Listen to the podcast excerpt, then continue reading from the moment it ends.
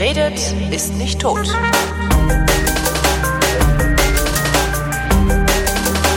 Willkommen zur Wissenschaft, einer Sendung über Neues aus der Wissenschaft mit Florian Freistetter. Und mit Holger Klein. So, Neues aus dem Universum. Muss ja immer Ja, aber es die, du musst ja, ich, ich, ich, normalerweise ignoriere ich immer dieses aus dem Universum. Ab und zu überlege ich mir mal eine schöne, spontane, lustige Antwort. Ja. Und jedes Mal stellst du dann die Frage falsch. Das liegt am Universum. Ich hätte mir das vielleicht beim Universum äh, wünschen sollen, äh, bestellen sollen, dass ich die Fragen richtig stelle. Ähm, Wenn du jetzt nämlich gefragt hättest, wie du es sonst immer tust, was gibt es Neues im Universum, Ja. hätte ich drauf sagen können, Kartoffeln. äh, das verstehe ich nicht. Das verstehe ich tatsächlich nicht. Was, wie, wieso Kartoffeln? Hat, hat wieder irgendwas die Form einer Kartoffel angenommen, so wie die Erde Weiland. Nein, ach, ach gut, also Dinge, die aussehen wie Kartoffeln, gibt es vermutlich genug von der Form Ja. her. Aber ähm, es geht um China. Ja. Und ähm, es geht, also äh, wenn ich jetzt über Kartoffeln und Universum spreche, dann denken vielleicht sowieso viele schon mal an das Buch, äh, den Film Der Marsianer. Ah, ja, ja, ja, ja, ja. Der hat ja dann Genau, Kartoffeln also da- gefuttert, genau.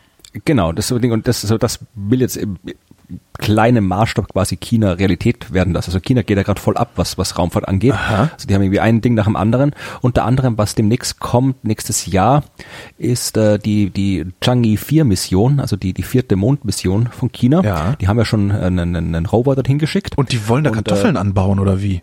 Die schicken das im Rahmen, ich weiß jetzt nicht, was, was Chang'e 4 noch alles macht, aber unter anderem haben die ein kleines Ökosystem, haben sie gesagt, mitgeschickt. Das wird mit dem mit, wieder ein Lander sein und auf diesem Lander wird so ein Mini-Ökosystem sein, also wirklich mini, so ein Zylinder, 18 mal 16 Zentimeter groß Ja. und äh, ich zitiere jetzt hier aus der Zeitung, darin will man zum einen Erdäpfel, also so österreichische Ja. Zeitschrift zum Wachsen bringen. Ich weiß jetzt nicht, ob da wie viele da reinpassen in 18 mal 16 Zentimeter, also recht viel mehr als eine Kartoffel passt da vermutlich nicht rein. Naja, mehr als eine braucht man ja eine auch kleine. nicht, ne? Ja, ist. Und äh, zum anderen hält das Ökosystem Eier von Seidenspinnern, die am Mond schlüpfen und dann jene Stoffe produzieren sollen, die Kartoffeln zum Wachsen brauchen und umgekehrt. Also das heißt, China schickt quasi äh, äh, äh, das Raupenseidenspinner, Ja. äh, Raupen und Kartoffeln auf dem Mond. Dann laufen auf dem Mond Kartoffeln, äh, Raupen über Kartoffeln. Und fressen da sich irgendwie durch und dann sind die Kartoffeln nicht mehr genießbar, oder wie? Ich habe keine Ahnung, ja, nee, also gesagt, die, die, die, die, äh, die, die Raupen produzieren Kohlendioxid, Ja. äh, was dann die Kartoffeln brauchen sollen. Die Kartoffeln, keine Ahnung, die, die irgendwas werden, die, die werden halt auch irgendwas fressen von den Blätter oder sowas. Also die wollen einfach gucken, wie halt irgendwie Kartoffeln und, und Raupen klarkommen auf dem Mond.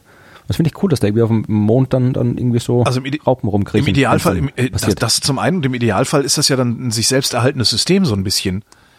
Ja, also das ist halt abgeschlossen. Also das ist nicht, dass die auf dem Mond ausgesetzt Ja, werden, das- weil das, das halten die nicht aus, aber Äh, Wäre cool, ne? Stell dir mal vor, du hättest so Raupen, die. Ja. ja, dann mutieren die und dann Genau. Dann hast du den Salat. im Mond, äh, Mond mit Riesenraupen besiedelt. Super. Da muss Trump Atombomben hinschicken. Genau. Gegen die Raupen auf dem Mond. Das Schlimme ist, wenn man dem das erzählt, nee, wenn es auf Fox News kommt, dann glaubt er das. Ja, also ich habe keine Ahnung, was Fox News so über die Pläne der Chinesen auf dem Mond erzählt. Also keine Ahnung, was da rauskommt. Wenn da müssen wir mal gucken, was was die schreiben zu dem Thema. Aber kann gut sein, dass es da vielleicht nicht ganz so naturgeht, also ganz so, so exakt äh, die Berichterstattung Ja, ist. äh, äh, äh. Ich, ich, das war das Einzige, was es Neues aus dem Universum gab? nein, nein, ich, ne? ich, das, war der schönste. Ich klick doch, hab gerade auf einen Link geklickt äh, zu einem Link mit Fotos. Ach ja, da ist ein Foto von dem Ding. Gut, das schaut aus wie eine wie eine silberne Dose mit der chinesischen Flagge drauf. Aha. Nicht mal durchsichtig.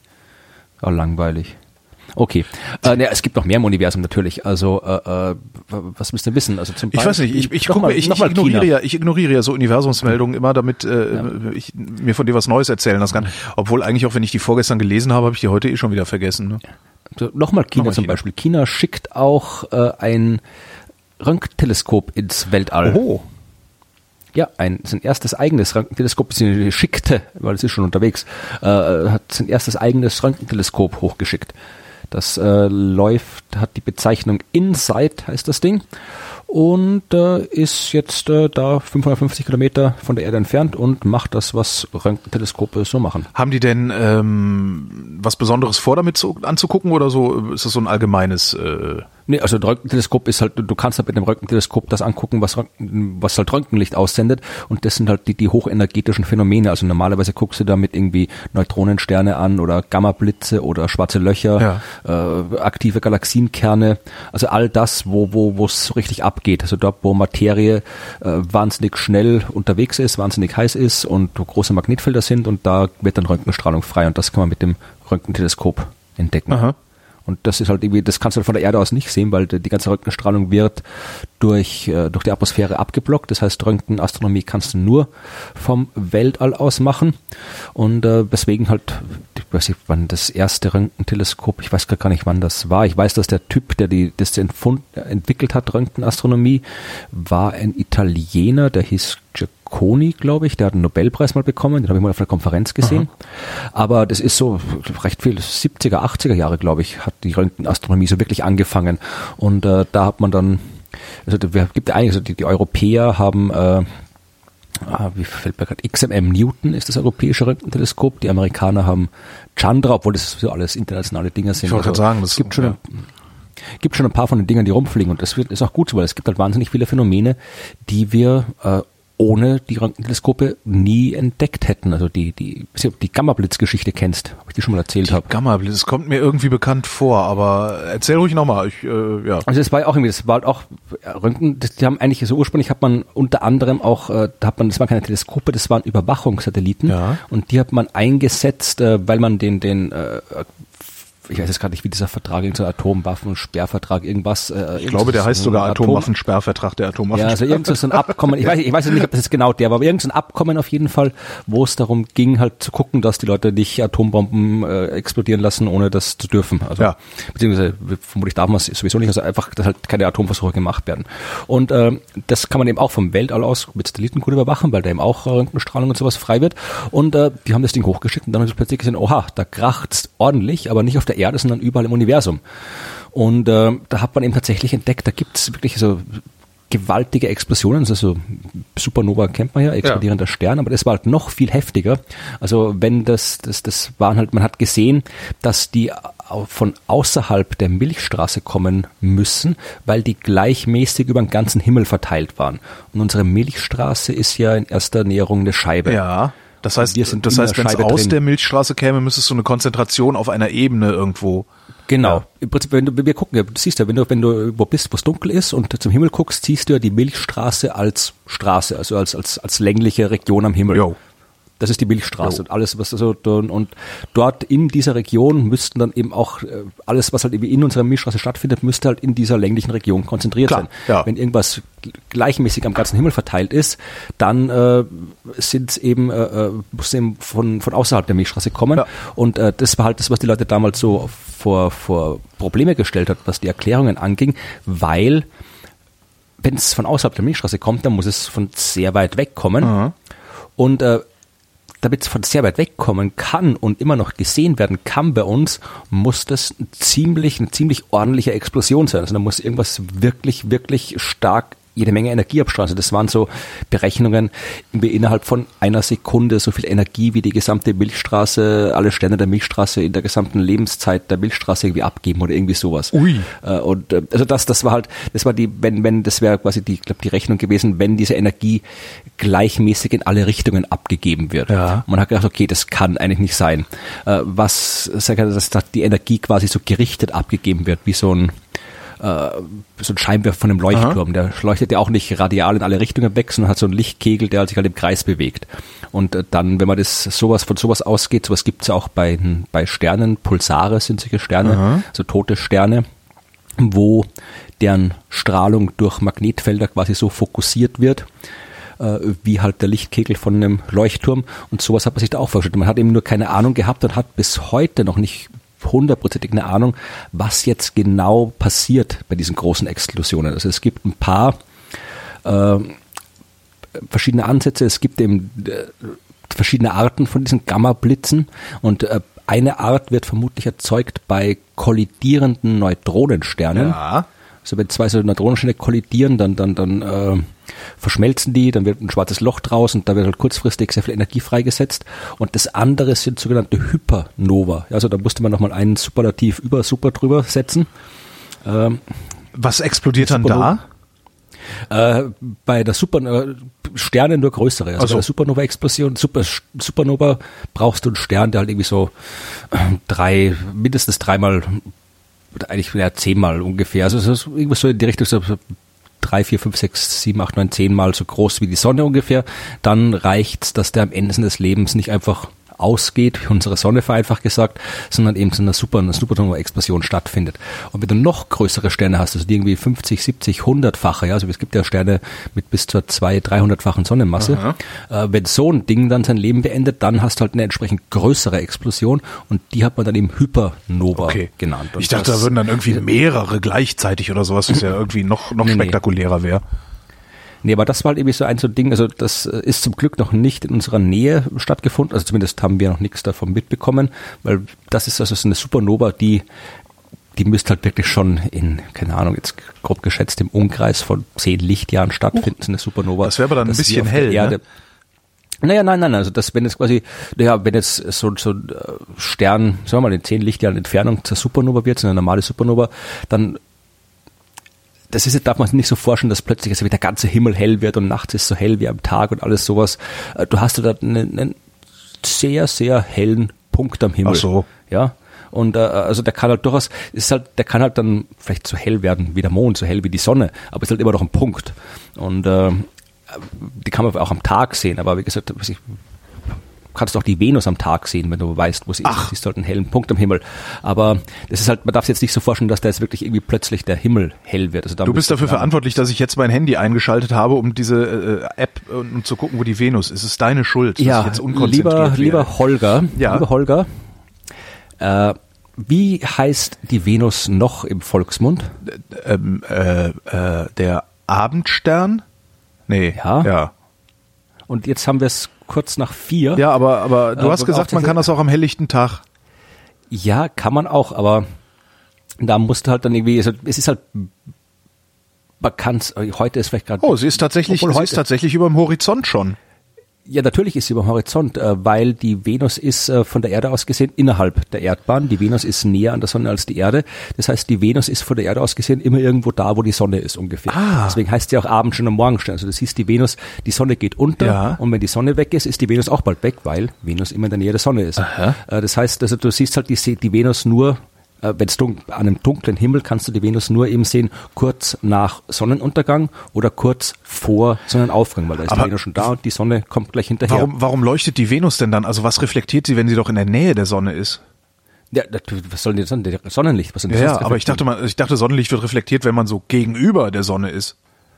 Äh, was heißt gegenüber? Oder was- Die Sonne strahlt Licht in alle Richtungen aus. Ja, ja, äh, wahrscheinlich mache ich gerade einen ganz fürchterlichen Denkfehler und Menschen lachen die, sich gerade Venus tot. macht Ne? das, die Venus macht das gleiche wie der Mond. Die Venus hat, es gibt Phasen, es gibt die Vollvenus, Halbvenus und so weiter. Äh, Neuvenus gibt's nicht. Aber äh, du hast, äh, je nachdem, wie halt das, wie halt äh, die Erde, es kann natürlich schon sein, dass das irgendwann mal die, die Venus gerade auf der anderen Seite der Erde steht, äh, auf auf der anderen Seite der Sonne steht, von der Erde aus gesehen, Ja. dann siehst du sie nicht.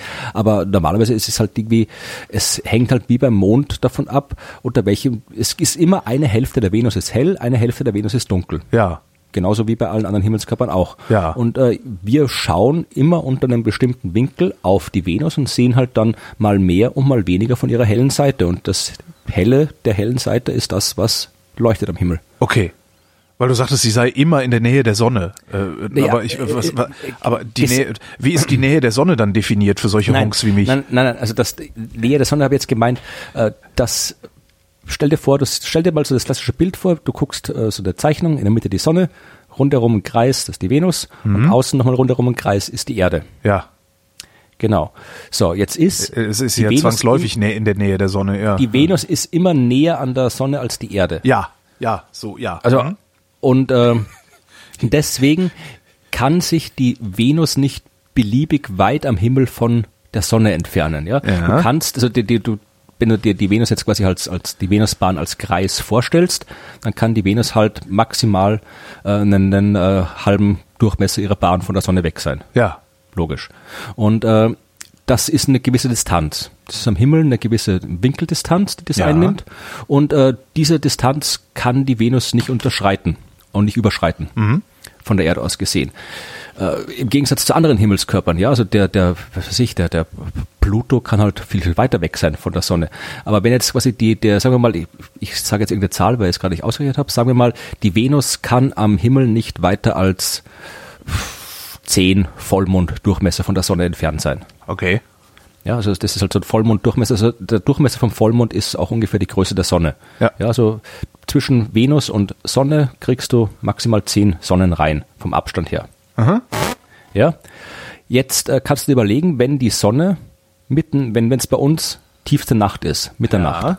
dann ist die Sonne so weit weg vom Horizont, die steht ganz tief unterm Horizont. Genau. Auf der anderen Seite sozusagen. Ja. Genau, und weil die Venus halt immer 10 Sonnendurchmesser an der Sonne dran sein muss, muss sie dann, wird sie quasi mitgezogen. Sie muss auch unterm Horizont sein. Die kann nicht mitten in der Nacht am Himmel stehen, weil sie sonst zu weit weggehen müsste von der Sonne. Ah, Deswegen, ja, das- das- ja, das- jetzt, okay, okay, jetzt wird, ja, hm? Das habe ich gemeint mit Jetzt die hab ich's Venus muss immer kapiert. Muss immer in der Nähe von der Sonne sein. Boah. Deswegen ist sie halt der Morgenstern und der Abendstern. Das ist auch der Grund, warum man den Merkur so schwer sehen kann. Aber der Merkur ist halt noch näher dran. Ja. Äh, Bei der Venus geht's noch. Also bei der Venus kann die Sonne schon ein Stück unterm Horizont sein. Das ist schon schön dunkel. Das heißt, den Merkur kannst halt du nur sehen, wenn die Sonne über dem Horizont ist, aber dann ist es Ja. so furchtbar hell, dass du ihn nicht sehen kannst. Naja, die, die, du kannst ihn schon sehen. Also es geht schon. Also der, der Merkur ist, äh, du kannst ihn halt im, im, da, es ist halt was, der Merkur ist so ein Ding, was du halt in der, in der Abenddämmerung, in der Morgendämmerung sehen kannst. Also Ja. wenn die Sonne weg ist, ist äh, meistens auch der Merkur schon weg, weil du halt ganz, ganz selten einen freien Horizont hast. Ja, meistens ist da irgendwo ein Berg oder sonst irgendwas dazwischen, wo du was siehst und im Horizont ist auch die, natürlich, äh, der ist auch immer am, am, am hellsten vom Himmel, weil halt da die, der am nächsten an der Sonne dran ist, der Horizont. Also wenn die Sonne schon weg ist, ist trotzdem am Horizont immer noch ein bisschen hell und so weiter. Das heißt also die, die, und dann ist der Merkur auch recht klein und leuchtet recht schwach und äh, Lichtverschmutzung und allem drum und dran. Also der Merkur ist halt, ich habe den Merkur das erste Mal, glaube ich, gesehen, 2009 oder sowas, ja, also es, da, da, das ist noch gar nicht so lange her, also da, da war ich schon lange Astronom, bis ich den Merkur mal gesehen habe mit freien Augen, Aha. weil halt der, du musst halt wissen, wo du, wenn du weißt, wo er ist und gute Bedingungen hast, dann kann man ihn durchaus schon mal sehen, aber sonst ist er eigentlich nicht so leicht zu sehen, weil er halt immer noch näher an der Sonne dran ist. Wie sind wir jetzt auf das Ding eigentlich gekommen? Ich habe nicht die leiseste Ahnung. Venus, Sonne, Morgenstern. Ah ja, genau, kann man auch am Tag sehen, Supernovas, die man am Tag sehen kann. Ja, also so eine, so eine Supernova, äh, die halt irgendwo so typischer Entfernung in unserer Milchstraße explodieren würde, die, da wirst du halt so auch so, siehst halt so einen hellen Punkt am Himmel, wie halt die Venus am Taghimmel aussehen würde, ungefähr. Ja. Also kannst du wirklich mal probieren. Also nimm dir, nimm dir mit dem Fernglas geht's noch viel besser. Wenn du genau weißt, musst du halt schauen, dass du nicht zufällig in die Sonne guckst damit. Äh, wenn du am Tag beobachtest mit dem Fernglas, das muss man ein bisschen aufpassen. Ähm, aber wenn du weißt, wo die Venus ist, was du dir mit, mit diversen Handy-Apps und alles anzeigen lassen kannst, Stellarium und so weiter, dann im Fernglas sieht man die eigentlich durchaus recht gut und mit dem Teleskop sowieso. Also da kannst du problemlos äh, Bilder machen von der Venus am Taghimmel. Ist es denn eigentlich sicher, dass immer das, was am hellsten funkelt äh, nach Sonnenuntergang, die Venus ist, oder kann das auch mal was anderes sein? Das kann jede Menge anderes Zeug sein. Ja, ja. Ja. Also das kann, also du hast, die Venus ist natürlich generell hell, ist tendenziell schon äh, der, der, der nach Sonne und Mond der hellste Körper am Nachthimmel. Aha. Aber äh, wie gesagt, je nachdem, mal ist die, sehen wir ein bisschen mehr von der hellen Hälfte, mal ein bisschen weniger. Dann sind die Distanzen ja auch nicht immer exakt gleich. Also wir sind mal näher an der Venus dran, mal ein bisschen weiter weg von der Venus. Äh, und auch, dann kann durchaus auch mal irgendwie Jupiter auch, auch extrem hell sein. Vor allem, weil halt dann, wenn halt irgendwie Venus schon, schon, schon weg ist, untergegangen ist und dann, dann äh, ist Jupiter der hellste oder die ISS kann noch viel heller sein, ja, auch oder, oder ewig ein, ein Iridium-Flare oder sowas. Also es kann durchaus, nur wenn man was jetzt in der Abenddämmerung was sehr helles am Himmel sieht, folgt daraus nicht automatisch, dass es die Venus äh, sein muss. Also Okay. Was könnte es denn noch groß. sein? ja, wie gesagt, also Jupiter kann es sein, Okay. äh, Saturn kann es sein, es kann äh, die ISS kann es sein. Ja, aber die auch- ISS, die ist ja sehr schnell, ne? Also die, die Ja. fliegt ja vorbei. Also so, ein- so, ein, so ein Stern in Anführungszeichen jetzt, also im Sinne von funkelnder, äh, funkelndes Objekt, das bleibt ja schon halbwegs auf seinem Platz stehen. Also machen wir kurz, wir können ja kurz durchgehen. Ja? Also wir machen hier, äh, was ist das für ein Licht am Himmel? Ja. Neue Rubrik. Jingle einspielen. Ein Licht am Himmel, irgend- irgendwas mit Gitarre, irgendwas von Reinhard May würde hier passen, glaube ich. genau. Nee, also äh, was ist das für das ist tatsächlich eine Frage, die kriege ich irgendwie äh, dreimal im Monat irgendwie zugeschickt, weil ich habe da ein helles Licht gesehen, was ist das?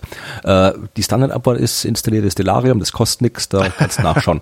äh, aber wenn das jetzt irgendwie so, also erstmal die Frage, bewegt es sich oder bewegt es sich nicht? Und da meine ich jetzt wirklich nicht jetzt irgendwie, wenn du eine Nacht lang wartest, sondern wirklich jetzt so sichtbar. Bewegt es Ja. sich sichtbar oder nicht? Wenn es sich bewegt, sichtbar, dann ist es mal kein Stern und kein Planet, weil die Ja. bewegen sich nicht schnell.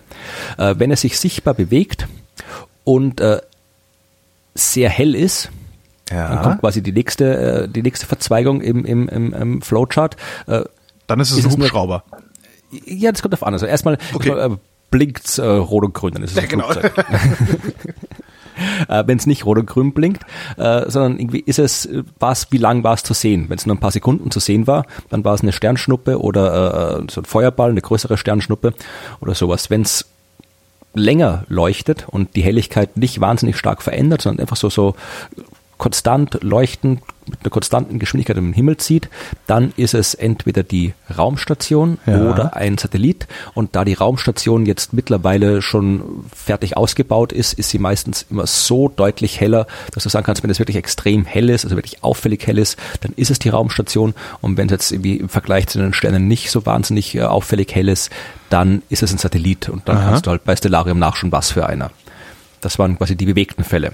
Jetzt, äh, wenn sie sich nicht bewegt, dann ist die nächste Frage, äh, flackert das Licht oder flackert's nicht? Wenn das Licht dieser Lichtquelle so blinkt, flackert äh, und so weiter, dann ist es ein Stern. Ja. Und dann ist wieder die Frage, dann, dann, da gibt es jetzt fast zu viele Möglichkeiten. Also äh, kommt es bis auf der Nordhalbkugel, bis auf der Südhalbkugel, äh, unterschiedliche äh, Sterne, die da hell sind, dann schaust du am besten auch nach. Äh, Wenn es äh, ein ruhiges, nicht flackerndes Licht ausstrahlt, dann wie gesagt, äh, kann es eigentlich nur Venus, Mars, Jupiter, Saturn sein, weil wie gesagt, Merkur ist kaum zu sehen, Uranus und Neptun sind auch kaum zu sehen. Wenn es rötlich ist, ist es, Mer ist es Mars. Das ist leicht zu, zu entdecken. Äh, Wenn es in der Abend- oder Morgendämmerung ist und sehr hell, ist es die Venus. Und äh, kann auch Jupiter und Saturn sein. Die können auch in der Abend- und Morgendämmerung sein, aber ist jetzt quasi hier so Wahrscheinlichkeitsabschätzung. Und äh, Jupiter und Saturn sind schwer zu unterscheiden. Da kannst du entweder, wenn dich wer fragt, dann behaupt einfach irgendwas, das kann eh keiner überprüfen. Oder aber Das ist oder- einfach Venus. Nee, also Jupiter und Saturn, also Venus, wie gesagt, ist halt dann das, das ganz helle äh, und in der Abend- und Morgendämmerung und Jupiter und Saturn, also Jupiter leuchtet ein bisschen gelblich und Saturn ein bisschen weißlich, aber das kann man schwer auseinanderhalten. Das ist so ungefähr die, die, die grobe Klassifizierung, wenn man wissen will, was das für ein Licht am Himmel ist. Ja, äh, So. wie kamen wir jetzt da schon wieder hin? Ja, wir waren immer noch bei der Hypernova. Also Ah, was eigentlich passiert, der, wenn, die, wenn, die Hypernova, wenn die Hypernova explodiert. Jo. Also wie gesagt, äh, du siehst halt bei einer Supernova, äh, äh, siehst du halt ein Licht am Himmel. Aber das ist, kann durchaus ein sehr, sehr heller Lichtpunkt sein. Der kann vielleicht sogar Schatten werfen. Äh, der kann so hell sein, dass es weh tut, wenn du reinguckst. Aber es wird nicht so sein, dass die ganze Nacht hell ist. Da muss halt wirklich schon, da muss ein, da muss ein Ding, genau, wenn Alpha Centauri vielleicht irgendwie Supernova wird, was nicht passiert, weil Alpha Centauri ein roter Zwerg ist, der viel zu klein ist für sowas. Aber wie gesagt, das, da besteht keine, keine Schwierigkeit. Eine Hypernova, das wäre schon was anderes. Also die wäre jetzt ist immer noch weit weg, weil die- das, du würdest immer noch nicht mehr als einen Punkt sehen, aber die Hypernova, die könnte dann wirklich schon ordentlich, die, du hast halt dann, da wären wir von der Strahlung, die halt da abgeht, Ja. durchaus betroffen und die Strahlung könnte dann unsere Atmosphäre äh, reinkommen, die könnte dann da, man die Ozonschicht äh, würde glaube ich zerstört werden äh, durch diese Strahlung, dadurch dann, dann kriegst du irgendwie ich kriege jetzt die Chemie nicht mehr ganz zusammen, aber irgendwas führt dazu, irgendwelche Moleküle werden aufgespalten und dann hast du irgendwie äh, Stickstoff oder irgendwas hast du dann in der Atmosphäre, was, was ungesund ist und so. Also die, die könnte halt dann für so ein paar hundert Jahre lang durchaus unsere Atmosphäre ein bisschen durcheinander bringen, was halt schlecht fürs Leben ist. Aha. Und äh, das kann man auch, also wir, wir, man sieht sowas auch. Also eine Kollegin von mir, äh, die untersucht Gestein aus der Tiefsee. Ja. Äh, Habe ich, glaube ich, auch schon mal drüber geredet. Äh, die untersucht Gestein aus der Tiefsee und äh, sucht dort nach radioaktiven Isotopen von Eisen, die normalerweise, die, die halt so eine, so eine Halbwertszeit haben, dass die in dass das, Ja, was, ja, was ja, bei ich der Entstehung mich. der Erde schon da wäre, schon zerfallen wäre. Und das, was heute noch da ist, muss halt durch Supernova-Explosionen auf die Erde gekommen sein. Also das, das, das ganze Zeug, was eine Supernova-Explosion quasi wegschleudert, das kann man halt da immer noch finden und so kann die halt rekonstruieren, wann, wo in der Vergangenheit der, der Erdgeschichte Supernova stattgefunden haben, weil die Erde bewegt sich ja und die, die Sterne, also die Gegenden, wo sie vor, vor ein paar Milliarden Jahren war, die Erde, da ist ja halt schon längst nicht mehr in der Milchstraße. Also das sind schon ganz andere. Also die kann quasi so auf die Art und Weise unter der Untersuchung des Tiefseegesteins kann die rausfinden, so die, die vergangene Geografie der Milchstraße im Wesentlichen. Ja, und das war, das war halt eben eins, wo wir, wieder ganz in den Anfang zurückzukommen, eins der Dinge, die man mit Röntgenteleskopen übersuchen kann. Was erzeugt Gammablitze und was, was sind das für Dinge, die da, die da explodieren? Und das wird China jetzt eben demnächst oder wird China ab jetzt machen. Ist das, ähm, ist das sinnvoll oder machen die das, weil sie es können, um zu beweisen, dass äh, auch sie äh, in der Lage sind, Raketen und Teleskope und so weiter da hochzuschicken? Ja gut, das- das also ist das, Wissenschaft, ist das wissenschaftlich nötig, sagen wir mal so? Oder Also haben wir genug mal hat- Röntgenteleskop da oben? Erstens mal hat China ja schon schon durchaus äh, Ja, eben. nachdrücklich bewiesen, dass sie können. Die haben eine Raumstation, die haben Astronauten, die waren am Mond, also äh, die, die werden jetzt als nächstes zum Mars fliegen. Also das, das gehört auch zu deren Plänen. Also ich, ich würde mich nicht wundern, wenn die die ersten am Mars sind, noch Ja. die ersten Menschen am Mars sind. Also Ja. ich gehe eigentlich davon aus, dass der erste Mensch am Mars aus China kommt. Also da, da, da müssen die, glaube ich, nicht mehr großartig irgendwas Warum beweisen. gehst du davon aus? Weil die schmerzfreier sind, weil die, weil die mehr Geld auch ausgeben oder warum? Nee, einfach, ich glaube, die sind halt einfach äh, nicht, nicht schmerzfreier, sondern einfach motivierter, würde ich einfach noch sagen. Ja. Also erstmal, die sind motivierter und vor allem, äh, die haben es leichter, weil China ist halt einerseits wahnsinnig groß, Ja. hat dementsprechend viel, viel äh, Infrastruktur und auch Finanz hinter sich stehen. Etwas, das halt irgendwie, wenn, wenn quasi der Westen eine Marsmission machen wollen würde, dann kann das eigentlich fast nur eine Kooperation aus USA und Europa sein und das Jo. dauert wieder ewig, bis du da politisch was zusammenkriegst und so weiter. Und China ist halt einerseits, wie gesagt, wahnsinnig groß, hat wahnsinnig viele Ressourcen und was in dem Fall jetzt quasi, also was jetzt aus, aus gesellschaftlicher Sicht eher ein Nachteil ist, äh, aus Raumfahrtsicht dann da ausnahmsweise ein Vorteil, haben halt dann doch nicht so die demokratischen Strukturen. Also wenn Ja. da der Chef sagt, wir machen das, dann machen die das. Ja. Und da, da kann die, die, die Bevölkerung auch sehr protestieren und sagen, nee, wir wollen das Geld lieber für andere Sachen verwenden. Also das, äh, ich glaube, die, die haben es einfach äh, andere Ausgangspositionen.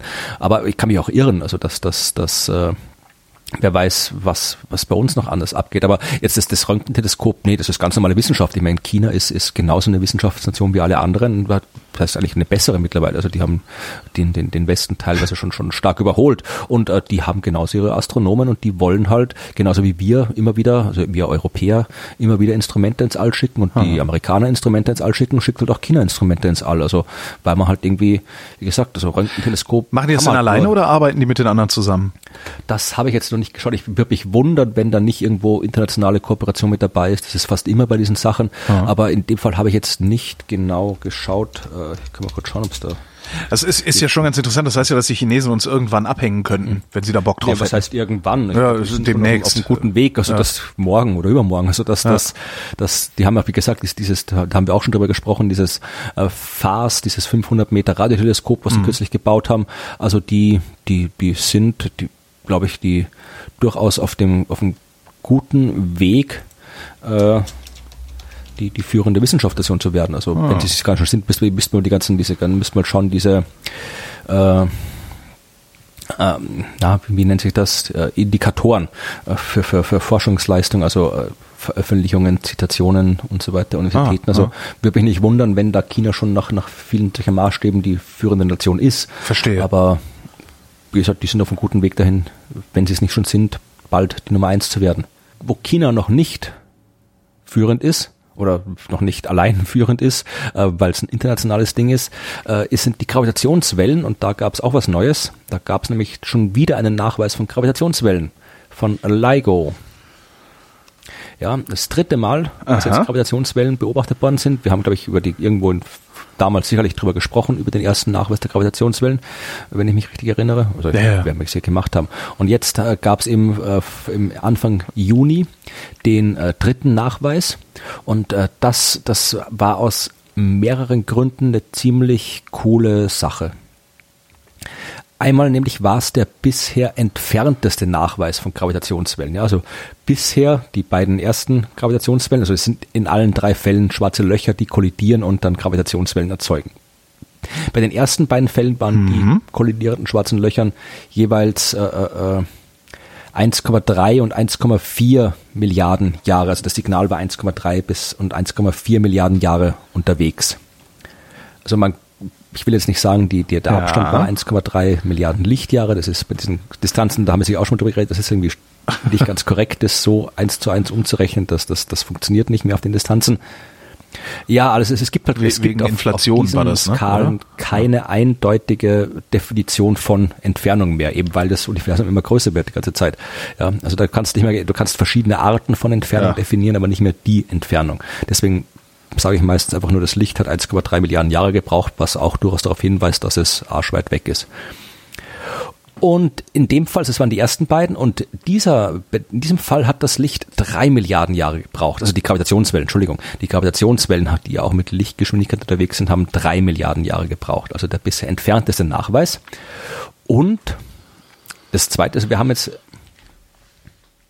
Damit aber Ja. auch gleichzeitig der älteste Nachweis, ne? Ja. Also das ist ja das Interessante am Universum, dass alles, was Genau. weit weg ist, auch so alt ist, Stimmt. wie es weit weg ist. Das ist natürlich auch, ja klar, wenn es der entfernteste ist, ist es auch der älteste, logisch. Was ich aber noch interessanter finde, ist, dass wir eben, dass eben äh, seit LIGO das erste Mal in dieser, dieser aufgemotzten Variante eingeschaltet worden ist, äh, hat man jetzt, das ist eineinhalb Jahre her, und jetzt hat man drei Dinger schon gefunden, ja. Also war schon bei der ersten Messung war schon so, man hat das Gerät eingeschaltet und im Wesentlichen sofort die erste Gravitationswelle entdeckt. Ja, da war das noch nicht, das war das ist damals noch im, im Testmodus gelaufen, da hat man die schon gefunden. Dann kurz danach die zweite und jetzt halt kurz danach die dritte und irgendwie sechs Kandidaten und so weiter. Also das heißt, dass diese Gravitationswellenereignisse wirklich häufig sind. Ja, also wenn die jetzt irgendwie ab und zu mal irgendwo so ein, zwei schwarze Löcher zusammenrumsen würden, dann würden wir nicht so viele in so kurzer Zeit entdecken. Ja, also das heißt, dass, dass diese Gravitationswellenereignisse sind wirklich häufig und das wiederum heißt, dass Ja. wir da ein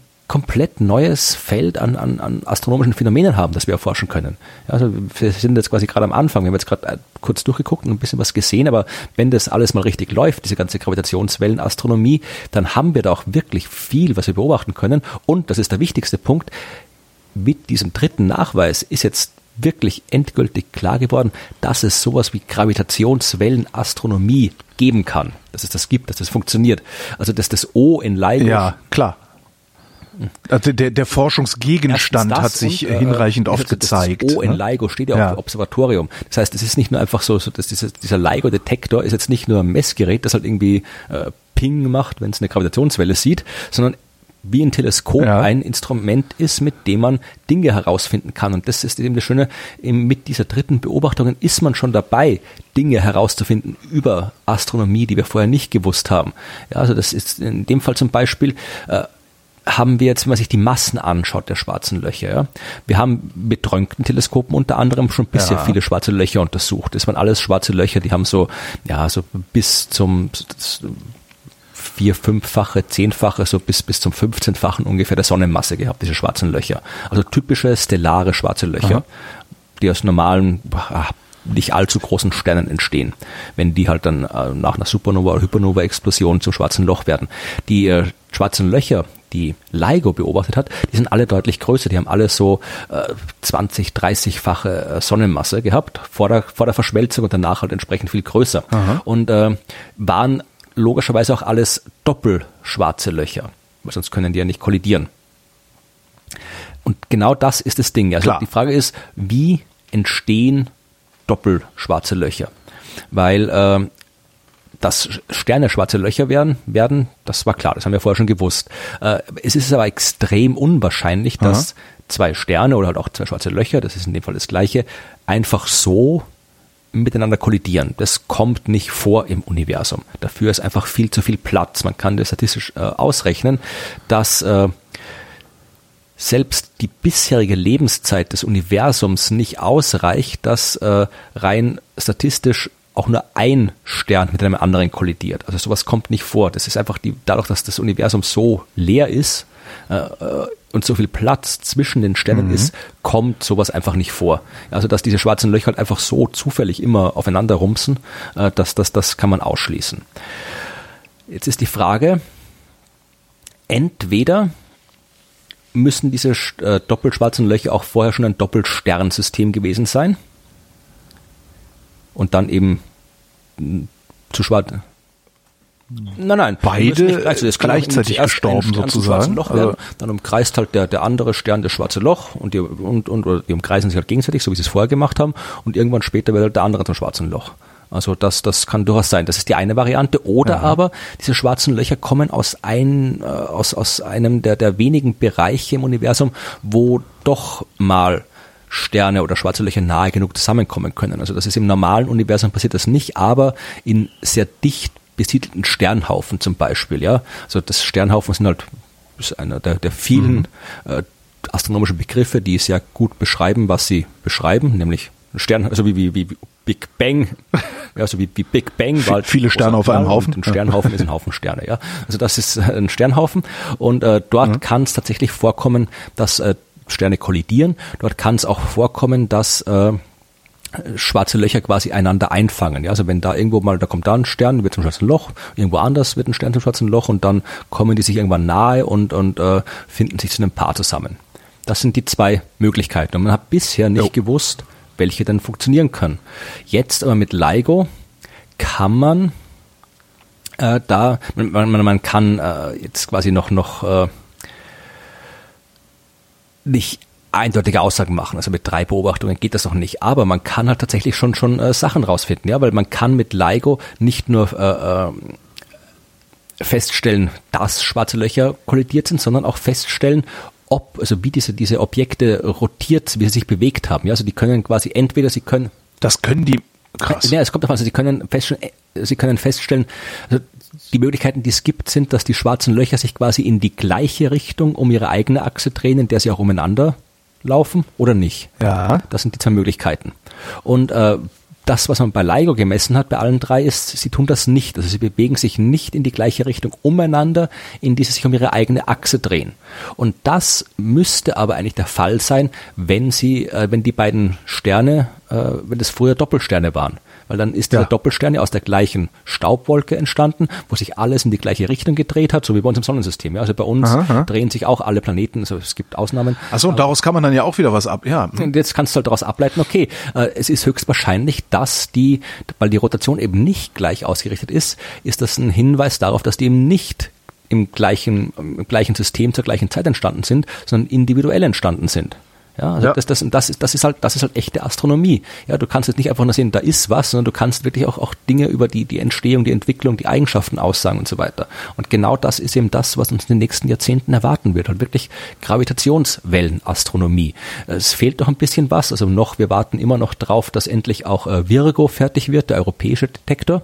Denn dann kann man die Ergebnisse, die, die, die Gravitationswellenereignisse auch triangulieren. Also momentan können wir doch nicht sagen, wo diese Dinge am Himmel herkommen. Wir sehen nur, dass sie irgendwo herkommen und kann, du kannst das so irgendwie auf dem halben Himmel ungefähr eingrenzen, aber nicht, wo sie herkommen. Da brauchst du halt noch eine andere Detektoren, dass du das dann quasi so ja im Wesentlichen triangulieren kannst. Und da braucht es eben dann noch Virgo und ich glaube, es gibt da indische äh, Filiale von LIGO, die auch bald fertig sein wird und die Chinesen bauen sicherlich auch demnächst irgendwas. Also dann, und wenn wir dann so ein Netz von Gravitationswellen-Observatorien haben, Das Schöne ist, die gehen ja durch. Man muss ja nicht warten, bis irgendwie Nacht ist, um Nee, nee, gucken zu nee, können, nee. sondern die kommen halt einfach an, die Wellen. Genau. Und das ist auch den, du kannst halt irgendwie, du kannst dann halt irgendwie auch, auch aus dem Unterschied, also äh, die wenigstens mit Lichtgeschwindigkeit und je nachdem, wie halt die Erde gerade ausgerichtet ist, kommt es, so kannst du halt irgendwie feststellen, grob, wo sie herkommen, ja. Also an, Ja. an dem Ding, äh, in dem einen Detektor kommt es ein paar Millisekunden früher an als bei dem anderen Detektor und äh, so geht es halt dann, kannst du dann halt irgendwie feststellen, wo das ungefähr herkommen muss. Aber da brauchst du halt noch ein paar mehr Stationen und das, das passiert. Und wie gesagt, ich, ich bin wirklich schon sehr, sehr gespannt drauf, was da in Ich- ich merke das. Du bist sehr wird. begeistert von wir diesem- vor allem, ja. vor allem, wir haben bis jetzt, also wenn wir werden all das rausfinden, was wir äh, halt die ganzen offenen Fragen beantworten, von denen ich gesprochen habe. Aber das ist wirklich coole, werden die Dinge sein, von denen wir jetzt noch gar nicht wissen, dass wir sie überhaupt entdecken können, weil das, das war ja immer so, wie bei den Gammablitzen, ja, hat auch kein Mensch eine Ahnung gehabt, dass man die Dinge überhaupt entdecken kann. Dann haben sie so einen Satellit hochgeschossen, der nur gucken soll, ob irgendwer Atombomben äh, explodieren lässt, der nicht darf. Und dann haben sie plötzlich irgendwie rausgefunden, dass es sowas wie Hypernovas gibt, ja. Und genauso Ja. werden wir mit der Gravitationswellenastronomie Dinge entdecken, von denen wir heute noch keine Ahnung haben, dass wir sie überhaupt entdecken können. Und äh, das, das, das wird das, das ist noch jedes Mal passiert, wenn wir neue Instrumente gehabt haben. Und das wird auch diesmal wieder passieren. Und das, da bin ich halt schon wahnsinnig gespannt, was es denn sein wird, dass wir mit der Gravitationswellenastronomie entdecken, von dem wir vorher keine Ahnung gehabt haben, dass es da draußen irgendwo ist. Ich bin mal gespannt, was dann in der Zeitung steht. Also wie die Überschrift lautet. das, das ist der Zweite Erde. wahrscheinlich. Zweite Erde in Nähe von zweite Erde in schwarzes Loch gestürzt. So. Ich, wahrscheinlich. Letz, letzte zweite Erde ins schwarze Loch gestellt. Die vorletzte Erde haben wir doch. Genau. Unsere. Genau. Äh, kommen wir nochmal zurück zu, also kommen wir, kommen wir überhaupt mal aus dem Universum raus, Ja, das weil schwer, alles andere auf der Erde ist ja, nee, ist ja auch Universum. Genau. Ist ja, das Universum ist ja alles. ins Paralleluniversum gehen, aber Das, naja. Äh, ich dachte so an, an, an andere Ja. äh, Meldungen, weil ich habe auch was Interessantes Mach gefunden. Unter anderem, oh, ich habe vergessen zu gucken, welche Wissenschaftler das rausgefunden haben. Egal, die Wissenschaft hat festgestellt, dass Hunde und Wölfe merken, wenn sie unfair behandelt werden. Das habe ich, da habe ich gehört davon, von dieser Das Meldung, ist ja. ganz, ganz witzig. Und zwar ähm, haben sie äh, ja das Übliche gemacht, so Bimmel, Bimmel, Sabber, Sabber, also haben den, den Tieren beigebracht, auf ein Zeichen einen Knopf zu drücken. Ähm, als Belohnung gab es dann ein Leckerli, wie man bei Hunden ja immer so schön sagt. Ähm, und haben zwei Tiere nebeneinander, also die waren in Gehegen nebeneinander, konnten also sehen, was der andere so macht ähm, und hat im eigentlichen Versuch nur ein Tier eine Belohnung für das Knopfdrücken gekriegt. Dann gab es eine zweite Versuchsreihe, da haben wieder beide Futter gekriegt. Ein Tier hat aber Trockenfutter gekriegt und das andere Tier ein Stück Fleisch. Und die auf diese Weise ungerecht behandelten Tiere haben daraufhin die Zusammenarbeit eingestellt, haben sich also äh, für dahin geweigert, mit den Trainern zusammenzuarbeiten. Also haben halt gesagt, so leck mich am Arsch, ich drücke hier keinen Knopf, ich kriege ja sowieso nur Trockenfutter. Und nach dem Versuch haben die Wölfe, die sind nachtragend, also Wölfe sind nachtragend, das ist eigentlich die Schlachtzeile. Die Wölfe haben danach auch mit den Trainern nichts mehr zu tun haben wollen, die haben Abstand zu Menschen gehalten. Und die Hunde, die haben denen das verziehen, die sind dann halt einfach weiter auf den Menschen zugegangen. Also hat jetzt die Wissenschaft offiziell festgestellt, Wölfe sind Arschlöcher. Wölfe sind nachtragend, genau. Ist ja interessant, also ich, mein, äh, ich, ich habe das in einem anderen Podcast gehört, aber den habe ich nur so nebenbei beim Laufen gehört, da war es gerade anstrengend, da habe ich mich nicht ganz genau konzentriert. Irgendwie haben die da diskutiert drüber, um die Frage, äh, dass man sich einerseits schon erwartet, dass Wölfe und Hunde unterschiedlich reagieren, dass man aber dachte, dass der Grund für das unterschiedliche Reagieren äh, die Tatsache ist, dass quasi äh, Hunde domestiziert sind, also mit für den Ja. Menschen irgendwie halt eingestellt sind und dass die Ergebnisse das irgendwie nicht ganz bestätigen, aber jetzt, oder tun sie es jetzt doch? Naja, ich, ich glaube, sie haben, bekommen. das habe ich jetzt auch nicht mehr genau im Kopf, ich mache mir immer nur so Notizen. Ähm, aber ich glaube, stimmt, sie, sie haben, eigentlich haben sie was ganz anderes erwartet, was da passiert. Ja. Also der Podcast, das war die, die aktuelle Folge von äh, Probably Science, weil das vielleicht einige hören werden, da, da haben die auch drüber diskutiert. Ich werde mir das nochmal neu anhören und dann auch in den Shownotes nochmal nachlesen, was du da erzählt hast. Aber Ja, äh, ja. kommen wir vielleicht auch noch zum anderen Thema. Äh, auch ist es eigentlich, eigentlich ist es wieder, wieder, wieder eine, obwohl es ist ja schon eine interessante Meldung. Äh, äh, möchtest du denn, möchtest du deinen Penis äh, verlängern, Holger? Die- habe ich auch. Ja. Das, am besten fand ich das, finde ich da immer noch das Einzelne mit pakistanische Wissenschaftler haben festgestellt. Na, also mein Artikel fängt an, nein, Sie lesen hier keine verirrte Spam-E-Mail. ja, irgendwie sowas, genau. Ja. Mit Testosteroninjektionen kann man seine Penislänge also verdoppeln ich- ich- anscheinend. ich- Zumindest wenn man einen kleinen Penis. Ja, also ich fand hier, also ich, meine, ich fand das man ab, natürlich interessant, weil es die, die Standard-Spam-E-Mail ist, die du irgendwie Ja, zehnmal am Tag absolut. irgendwie weglöscht. Äh, obwohl jetzt neuerdings kommt irgendwas komisches, irgendwie Vagos C oder sowas kriege ich andauernd. Ich weiß nicht, was das, Das ist. habe ich noch nicht gesehen. Irgendwas mit dem Fuß. Also. Und ah, ach, diese ganze Versicherungsheimnis. Ich kriege irgendwie auf, auf eine Adresse von mir, kriege ich jeden Tag sicherlich 15, 20 irgendwie äh, E-Mails von irgendwelchen Versicherungsspam. Ah, furchtbar. Dann schickt ihr doch einfach mal das mit dem Penis vergrößern Ja. zurück hier. Macht mal Vor allem, ich kann nicht mal Versicherungen oder sowas in, die- in die, in die, in die, die Spam-Liste setzen, weil ich ja tatsächlich E-Mails von, von echten Versicherungen kriege, die ich lesen will. Ja, Ja. egal. Ja. Also in dem Fall, was mich halt irgendwie, was ich da, abgesehen von der Tatsache, dass es halt dieses lustige Thema ist, oder halt für uns lustig, für den Patienten vielleicht nicht so lustig, ist, ist die Tatsache, dass ich wusste gar nicht, dass die, diese Krankheit gibt, dieses Hypogonadismus unter dem dieser, dieser Ja. äh, 34-jährige Pakistani gelitten also halt- hatte wie keine Achsel- und Schamhaare und dessen Hoden und Penis waren unterentwickelt. Sein physischer Entwicklungszustand ähnelt dem eines Zwölfjährigen, schreiben die hier. Ich kenne halt unheimlich viele Leute, die an Hypergonadismus zu leiden scheinen, aber das ist das? ich auch noch Das nie ist die- die das ist das Gegenteil, wenn du dicke was? Eier hast.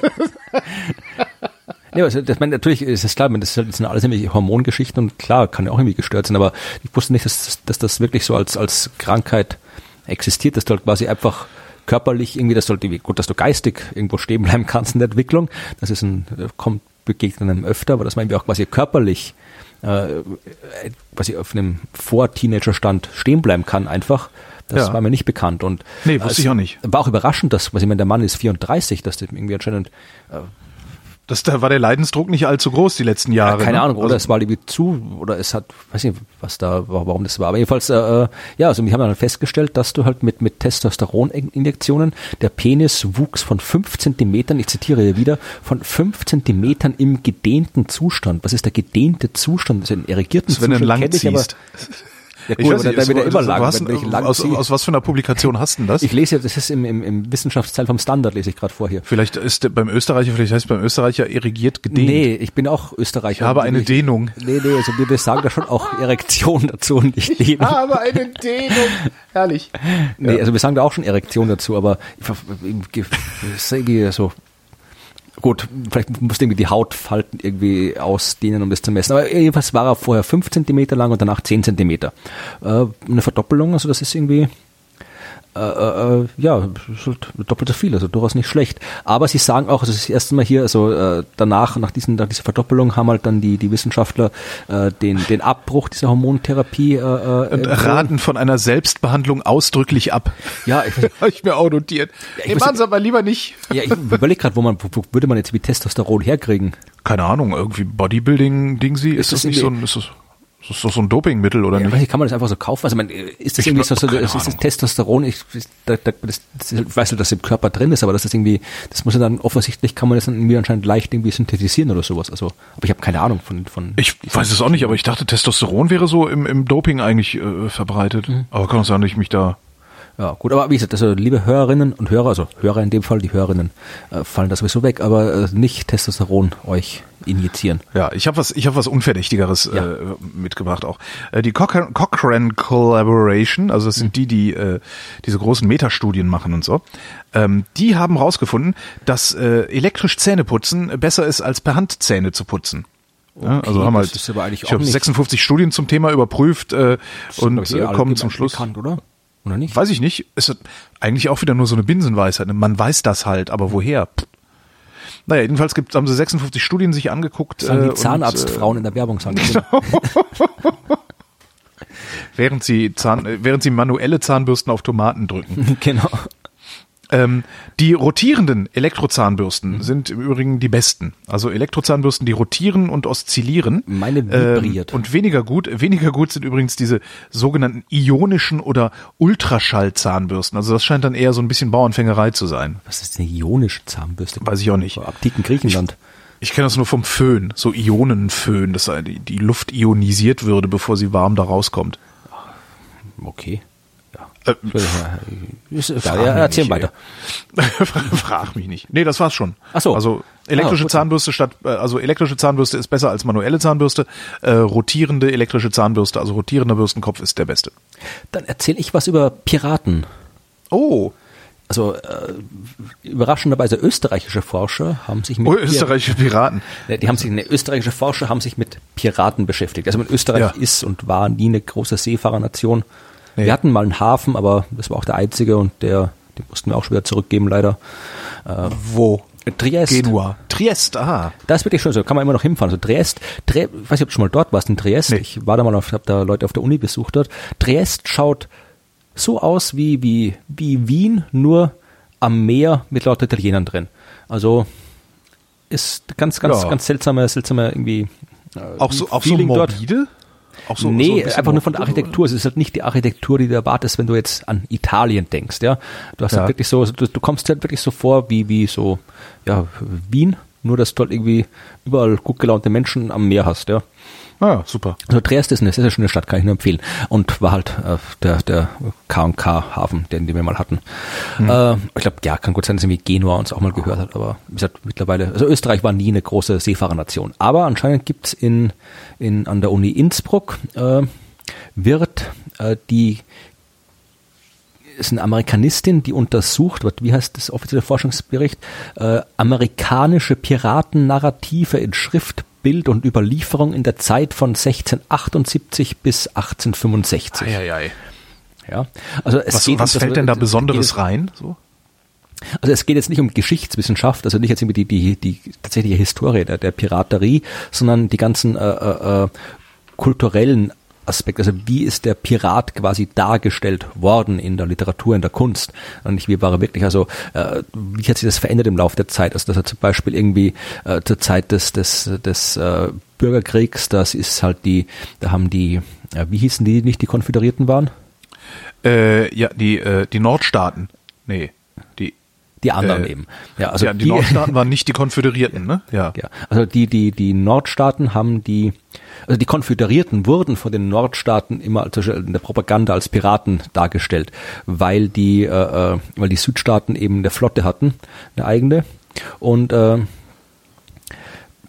das äh, ist dann dann später gab es halt dann irgendwie sind sind äh, äh, Seeräuber eher so die auch in der amerikanischen Literatur wieder da ging es halt irgendwie dass die sind halt quasi so dieses, dieses amerikanische Self-made Man Ding also der Seeräuber Ja. war der der sich quasi aufgemacht hat um halt dann dann äh, selbst irgendwie äh, zu Reichtum zu kommen und äh, das ist da, der, der Artikel ist es ist es eher eine Darstellung des Projektes an sich, nicht so sehr äh, schon Forschungsergebnisse. Ich fand es einfach interessant, dass das eben, finde es immer interessant, wenn ich mich irgendwie so in den Geisteswissenschaften umtue, was da alles tatsächlich erforscht wird. Äh, zum Beispiel haben sie auch hier gesagt, wie das in der, in, wie das jetzt quasi sich im, im, im, im der Gegenwart verändert. Ja, also in der Gegenwart hast du, hast du irgendwie Piraten, das sind jetzt nicht so sehr die Piraten, die irgendwie rumfahren und irgendwie äh, Leute, äh, Städte plündern und, und Geld nee, die suchen. Piraten, die wir heute haben, das, die, die entführen Schiffe. Ne? Nee, nee, also das, die- sind, das, das sind die realen Piraten. Also da geht es jetzt quasi wieder Ja. hier um die Kunst. Also du hast da irgendwie so, sowas wie okay. Fluch der Karibik oder ich glaube Assassin's Creed, da ist anscheinend auch ein Pirat drin, keine Ahnung. Aha, Äh, da, das sind eher so die, die machen halt irgendwie die Kämpfe gegen Monster und, und äh, s- äh, suchen Schätze und sowas. Also eher so ein bisschen so, sind eher so die, wieder die Fantasy-Helden. Ja. Und äh, also das hier, der popkulturelle Pirat von heute ist weniger der bösartige Kriminelle als der fröhliche Abenteurer, der allein auf sich selbst vertraut. Aha.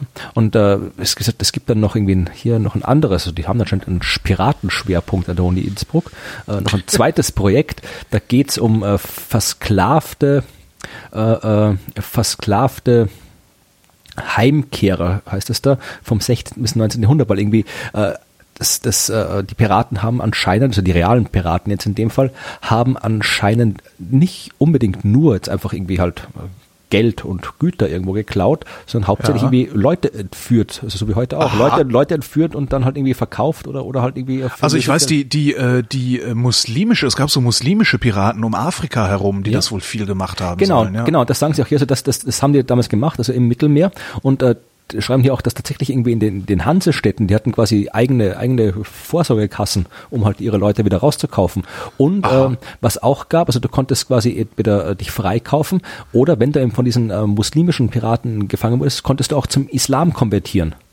Und Ja. dann wurdest du auch freigelassen. Und äh, Ach, du wurdest freigelassen? Du musstest nur irgendwie sagen, hier, ich bin jetzt Moslem und dann wurdest du freigelassen? Ja, also du durftest dann halt irgendwie auch, nein, nein, nicht, nicht freigelassen, sondern du, du durftest halt dann quasi mitmachen in der, in der, als, als Pirat in der Crew. ah, okay, sie haben dich erstmal leben lassen. Ja, okay. Genau, und äh, dann, das hat auch anscheinend, was ich auch nicht wusste, waren diese Piratenschiffe alle sehr, sehr multikulturell besetzt. Und das ist eben einer der Gründe dafür, dass halt irgendwie da halt die ganzen Leute sagen, okay, bevor ich, da gibt, äh, ich kauf keiner frei und bevor die mich umbringen, werde ich halt äh, Moslem und Pirat.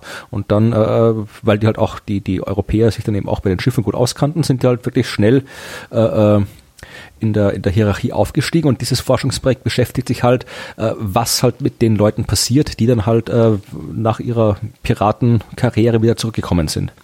Also alles irgendwie ziemlich interessante Forschung, finde ich. Also ich, ich Hm. dass das gerade irgendwie, wie gesagt, das überrascht halt immer an der Wissenschaft. Da ist die Uni Innsbruck und macht irgendwie äh, Piratenforschung. Ja, wo man sich immer Ja, wer denkt, weiß, okay, wo das die, man müssen wir in die, Vita dieser, der, der, der Forscherin äh, gucken. Vielleicht ist sie am Meer groß geworden oder so. Ich weiß es nicht. Die eine heißt Alexandra Ganser, die kommt aus Wien. Und der andere ist, äh, äh, wie heißt der? Äh, der habe ich auch gerade gelesen, den Namen. Äh, also klingt jetzt nicht Mario Clara. Das sind, halt, das sind Amerikanisten halt, okay. Ich, Oh, ja, ja. Das weiß ja auch keiner. Weiß ja keiner. Dass die Amerikanistik sich mit Piraten beschäftigt, finde ich auch interessant. Ja, Ja. klar. Obwohl- da, da haben sie, ja- da waren sie unterwegs. Ja, Ja, man kommt auf an. Also ich, ich, ich als, als halber Hamburger kenne natürlich die norddeutschen Piraten. Also da bin ich. Ja. Mit, das war mein, mein Lieblingsbuch als Kind. war Störtebecker, ja. Nicht Störte. Störtebecker. Du sagst auch, Störte- du sagst auch China, das heißt China. Störtebecker. Dann darf ich hier wohl auch Störtebecker sagen. Nee.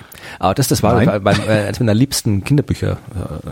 Äh, die Geschichte von Klaus Teutebecker, mhm. den fand ich, fand ich super. Und also, finde immer noch cool. Also, er hat, er hat auch so dieses, dieses, vermutlich müsste man wieder gucken, was die hier, die, die Piratenforscher aus Österreich dazu sagen.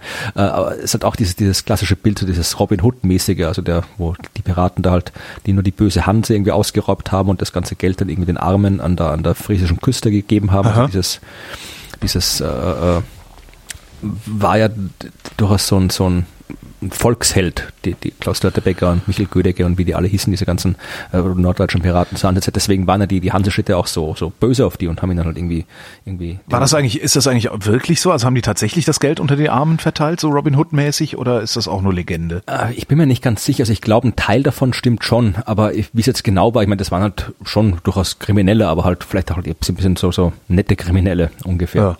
Aber die, die, es, eignet sich, im, im Gegensatz zu Robin Hood hat es zumindest Klaus Tetterbecker wirklich gegeben, also das, das weiß man schon. Und äh, es zumindest es ist halt einfach ein guter Kristallisationspunkt für halt diese ganzen, ganzen, äh, für die Hoffnungen quasi der, der Leute, die halt denen damals nicht so gut gegangen ist. Die also Sehnsüchte, also, ja, ja, ja. Ich habe noch eine Binsenweisheit, äh, die die Wissenschaft äh, mal wieder bestätigt hat. Deutsche Wissenschaftler haben nämlich Folgendes festgestellt. Kohlenhydrate am Abend sind ungesund. So, und das ist jetzt nicht so ein schlank im Schlaf Quatsch, ja. Mhm. Ähm, also ich, ich sag schlank im Schlaf Quatsch, weil das, was die Leute da machen, die schlank im Schlaf machen, da funktioniert das sowieso nicht, weil wenn du dann nämlich morgens frühstücken gehst, war das halt alles völlig für den Arsch, weil du gar nicht lang genug auf Kohlenhydrate verzichtet mhm. hast. Ähm, was wir aber festgestellt haben, ist, dass äh, wenn äh, Jugendliche ähm, abends verstärkt Süßigkeiten, also, also verstärkt äh, äh, ja hier kurze Kohlenhydrate zu sich nehmen, steigt ihr Diabetesrisiko im Erwachsenenalter. Ähm, haben sie an 252 Jugendlichen haben sie es getestet, die haben sie während ihrer Pubertät mehrfach drei Tage lang Ernährung protokollieren und sich wiegen lassen mhm. und im jungen Erwachsenenalter haben die die nochmal untersucht. Und die, die abends regelmäßig viele also viel Zucker im Grunde zu sich genommen haben, hatten ähm, als junge Erwachsene vermehrte Risikoanzeiger für Diabetes in ihrem Körper. Und Probanden, die abends wenig Kohlenhydrate gegessen haben, also wenig Zucker, ne, man redet von dem glykämischen Index, ja. Mhm. Also wie viel Last macht eigentlich der Zucker auf deinen Körper? Äh, die, die davon wenig gegessen haben, hatten tatsächlich auch weniger dieser Diabetesmarker im Blut. Und die dies morgens, also die, die Jugendlichen, die die gleiche Menge morgens gegessen haben, die die anderen abends gegessen haben, hatten auch weniger Diabetesrisiko als die anderen.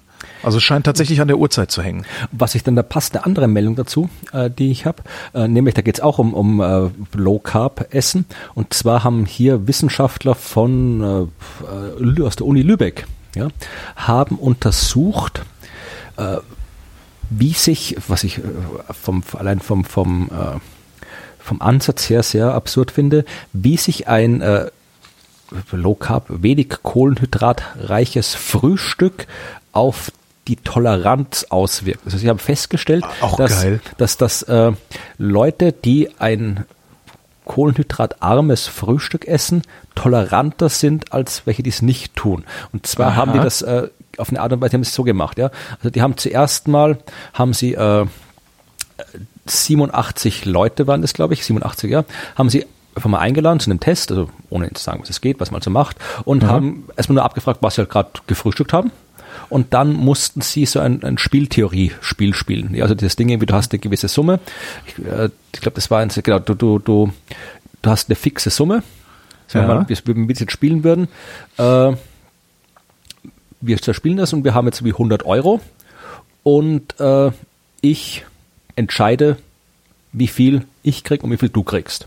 Ich sage jetzt, von den 100 Euro krieg ich 95 und du 5. Akzeptierst du das oder nicht?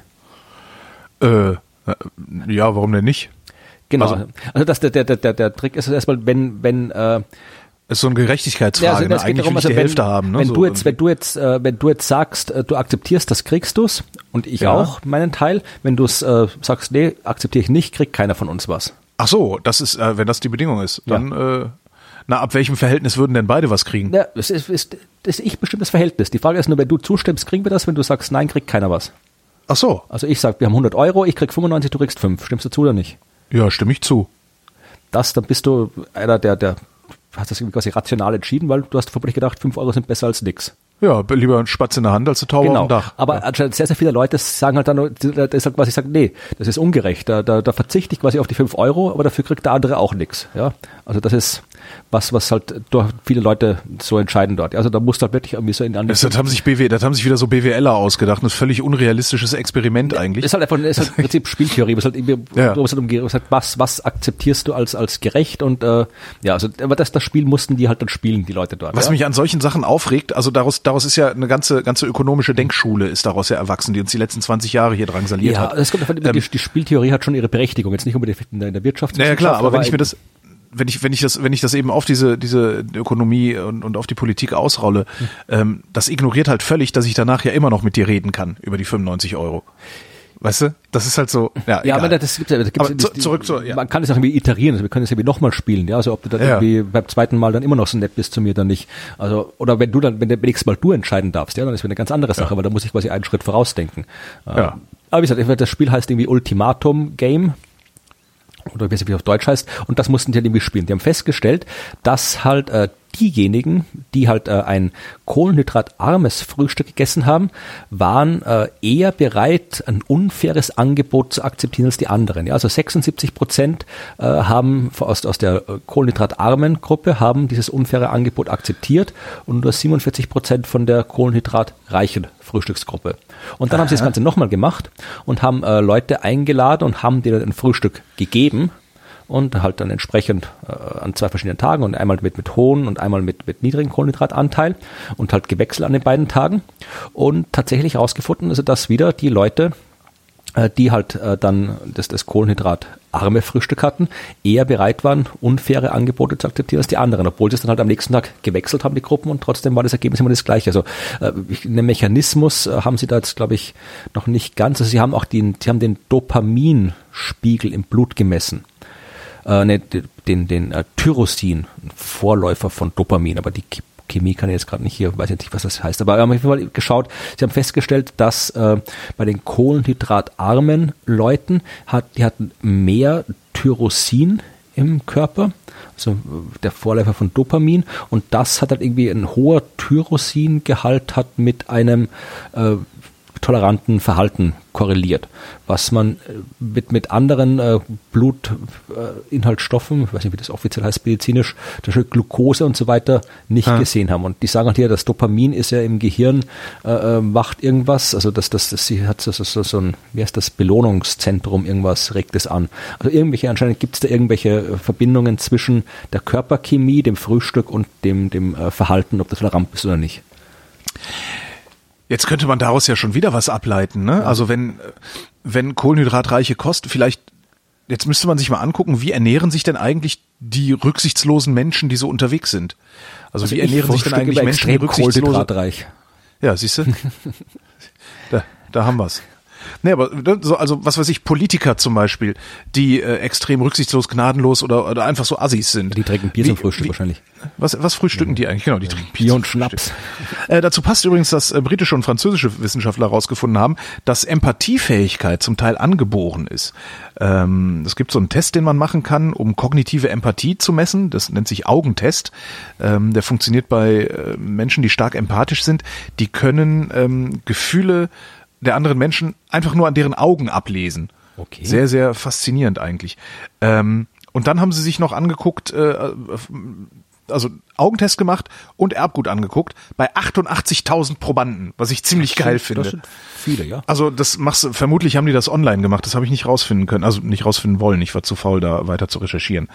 Ähm, und haben halt rausgefunden, dass äh, ja, äh, empathische Menschen, ähm, also Empathie äh, angeboren zu sein scheint. Es scheint, es gibt also eine genetische Prädisposition äh, für Empathie äh, und haben vor allen Dingen im weiblichen Erbgut ein Gen identifiziert, das für das bessere Abschneiden von Frauen in diesem Augentest verantwortlich sein, Achtung, könnte.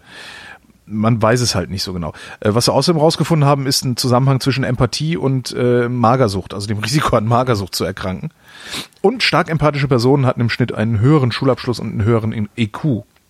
Und da äh, kann ich jetzt auch noch mal einmal klugscheißern für alle. Äh, Wir reden nicht über emphatische Menschen, sondern wir reden über empathische Menschen. Ja, was sonst? Es gibt ein Unter, naja, es, äh, die Hälfte aller Leute, die ich so über Empathie reden höre, ähm, glauben, dass das Adjektiv zur Empathie emphatisch sei. Das ist nicht so. Das Adjektiv zur Empathie ist empathisch. Emphatisch heißt nachdrücklich, also emphatisch heißt nachdrücklich von Emphase. Ja?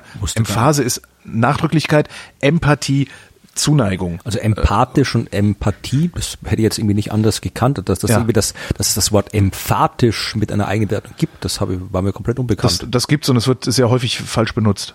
Und damit ich das jetzt auch mal gesagt habe. Ja. Also Empathie, wer empathisch ist, der hat das zumindest äh, in Teilen angeboren, ist natürlich extrem viel soziale Faktoren dann noch dabei. Also kannst halt nicht sagen, dass es nur angeboren ist, das wäre albern. Gut, dann gehen wir von der von der äh, verstörenden Welt der menschlichen Psyche wieder in die sicheren Gewässer der Naturwissenschaften. Oh, und ich, ich war aber da, dann gehen wir da nachher wieder zurück. Okay, kannst du haben. äh, ich erzähle was über einen rätselhaften Knick. Und zwar einen rätselhaften Knick in der Hawaii-Emperor-Kette. Ja, das ist äh, vermutlich, also klingt wie so ein Vulkangebirge. Ja, ist es auch. Also das Hawaii ist, in der, Hawaii ist eine Inselgruppe, die aus Vulkanen besteht. Und wenn du dir Hawaii auf einer Landkarte anguckst, dann siehst du, da ist halt wirklich so, so alle in so einer Linie aufgereiht. Eine Insel, noch eine Insel, noch eine Insel und alle sind Vulkane. Also da hat irgendjemand äh, einen ganzen Schwung Vulkane der Reihe nach ins Meer gesetzt. Und äh, Ja. Du kannst auch äh, gut erklären, warum das so ist. Nämlich, äh, das sind Hotspots. Äh, und das meine ich jetzt nicht im, im technologischen Sinn, sondern im geologischen Sinn. Äh, weiß ich, ob du was weißt, was Hotspots in der Geologie sind? Äh, wo besonders viel Erdbeben sind, ne? Nee, nee, das nicht. Also das sind auch, aber im Wesentlichen, normal- normalerweise kriegst du Vulkanismus ja dort, wo äh, tektonische Platten zusammenstoßen. Und da hast du auch jede Menge Erdbeben natürlich. Es gibt aber auch, also da wo Hawaii ist, das sind keine Erdplatten, also das sind keine Plattengrenzen. Das ist einfach einfach mitten, mitten in einer Platte. Und äh, was du dort hast, sind äh, Mantelplumes. Also da kommt im Wesentlichen heißes äh, Magma von unten nach oben aus 3000 Kilometer Tiefe. In so eine Art Schlauch wird es nach oben transportiert und äh, ist dann von unten heiß gegen die Erdkruste und du hast dazu einen Hotspot, einfach einen heißen Punkt und irgendwann kriegst du da halt dann einen Vulkan. Der wächst Ja. halt da raus. Jetzt haben diese tektonischen Platten es aber an sich, dass sie sich bewegen. Der, der Plum, so ist halt die, die, die Standard, die Standardauffassung, der, dieser Mantelplum, der bleibt dort, wo er ist. Da kommt immer wieder neues Zeug nach oben und die Platte bewegt sich drüber hinweg. Ja, das dauert natürlich lange. Das heißt, da entsteht ein Vulkan und währenddessen bewegt sich die Platte ein Stück weiter und dann hast du einen neuen Vulkan und da bewegt sich die Platte weiter und dann kriegst du einen neuen Vulkan und so weiter. Genauso kriegst du halt diese in einer Linie aufgereihten Vulkaninseln von Hawaii.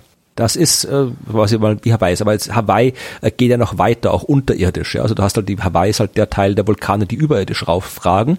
Äh, es gibt aber noch noch sehr viel mehr Vulkane halt auch in entlang dieser Linie, was eben die Hawaii Emperor Kette ist, die unterirdisch sind. Also die ist äh, 6000 Kilometer lang, diese ganze Bergkette, es sind ein paar Dutzend Vulkane. Aber und das ist eben das das äh, Rätsel, was man jetzt noch nicht lösen könnte, äh, mittendrin macht diese Linie einen Knick von 60 Grad. Also geht geradeaus weiter, dann macht sie Knick 60 Grad und dann geht's wieder geradeaus weiter. Und man wusste bis jetzt nicht, warum das so ist. Äh, äh. Und warum ist es so? Also bevor ich jetzt anfange zu spekulieren und Plattentektonik oder sowas zu rufen. Ja, das ist schon mal einer der vielen Gründe. Also irgendwie, Plattentektonik! Ja, das ist äh, immer, hat immer eine Rolle. Nee, also es haben jetzt äh, Wissenschaftler aus Potsdam vom Helmholtz-Zent- Helmholtz-Zentrum in Potsdam Geoforschungszentrum? Ja. Genau, die haben das jetzt äh, untersucht. Also es gab bis jetzt quasi zwei hauptsächliche Hypothesen. Die eine eben gesagt, okay, da hat sich halt einfach die Bewegungsrichtung der Platte geändert. Zuerst Ja. ging sie so lang, dann ging sie so lang. Und die anderen haben gesagt, nee, äh, das ist ein Zeichen dafür, dass diese, diese äh, Hotspots, also diese, diese Mantelplums, äh, nicht immer fix bleiben, sondern sich eben auch mal bewegen können. Ja. Und die Potsdamer waren so nett und haben keine dieser beiden Fraktionen mit einer Widerlegung gedemütigt, sondern gezeigt, dass beide Gründe vereint eine Rolle spielen. Ja, also die Oho. haben gezeigt, also erstmal konnten die, die haben halt die Proben gesammelt und alles untersucht und erstens mal haben die äh, mal das Alter weiß man schon, der Knick hat vor 47 Millionen Jahren stattgefunden. Ja, Aha. und äh, die Hauptursache oder die hauptsächliche Ursache war tatsächlich ein Wechsel in der Bewegungsrichtung der Platte. Aber wenn das wirklich der einzige Grund gewesen wäre, dann hätte die sich, äh, äh, dann hätte die sich halt äh, äh, wahnsinnig schnell bewegen müssen. Ja, äh, dann hätte die äh, beziehungsweise äh, Entschuldigung, äh, die die äh, der der die andere Theorie, die halt sagt, es war nur der Hotspot. Das konnte deswegen nicht sein, weil dann hätte sich dieser Hotspot wahnsinnig schnell bewegen müssen mit äh, Ja. 42 Zentimetern pro Jahr. Also für Geologen wahnsinnig schnell.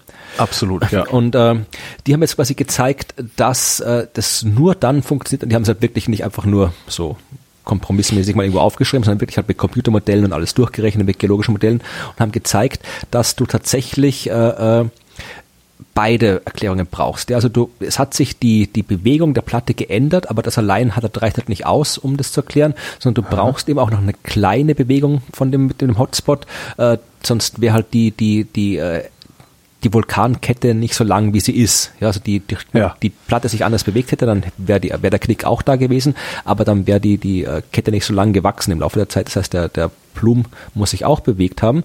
Und äh, das ist halt jetzt der aktuelle Stand der Dinge. Aber was immer noch nicht beantwortet werden kann und was jetzt die nächste Frage ist, der sich jetzt alle Fraktionen gemeinsam widmen können, warum hat sich diese Platte die Richtung geändert? Das weiß man nicht. Tja, äh, Einschlag von irgendwas?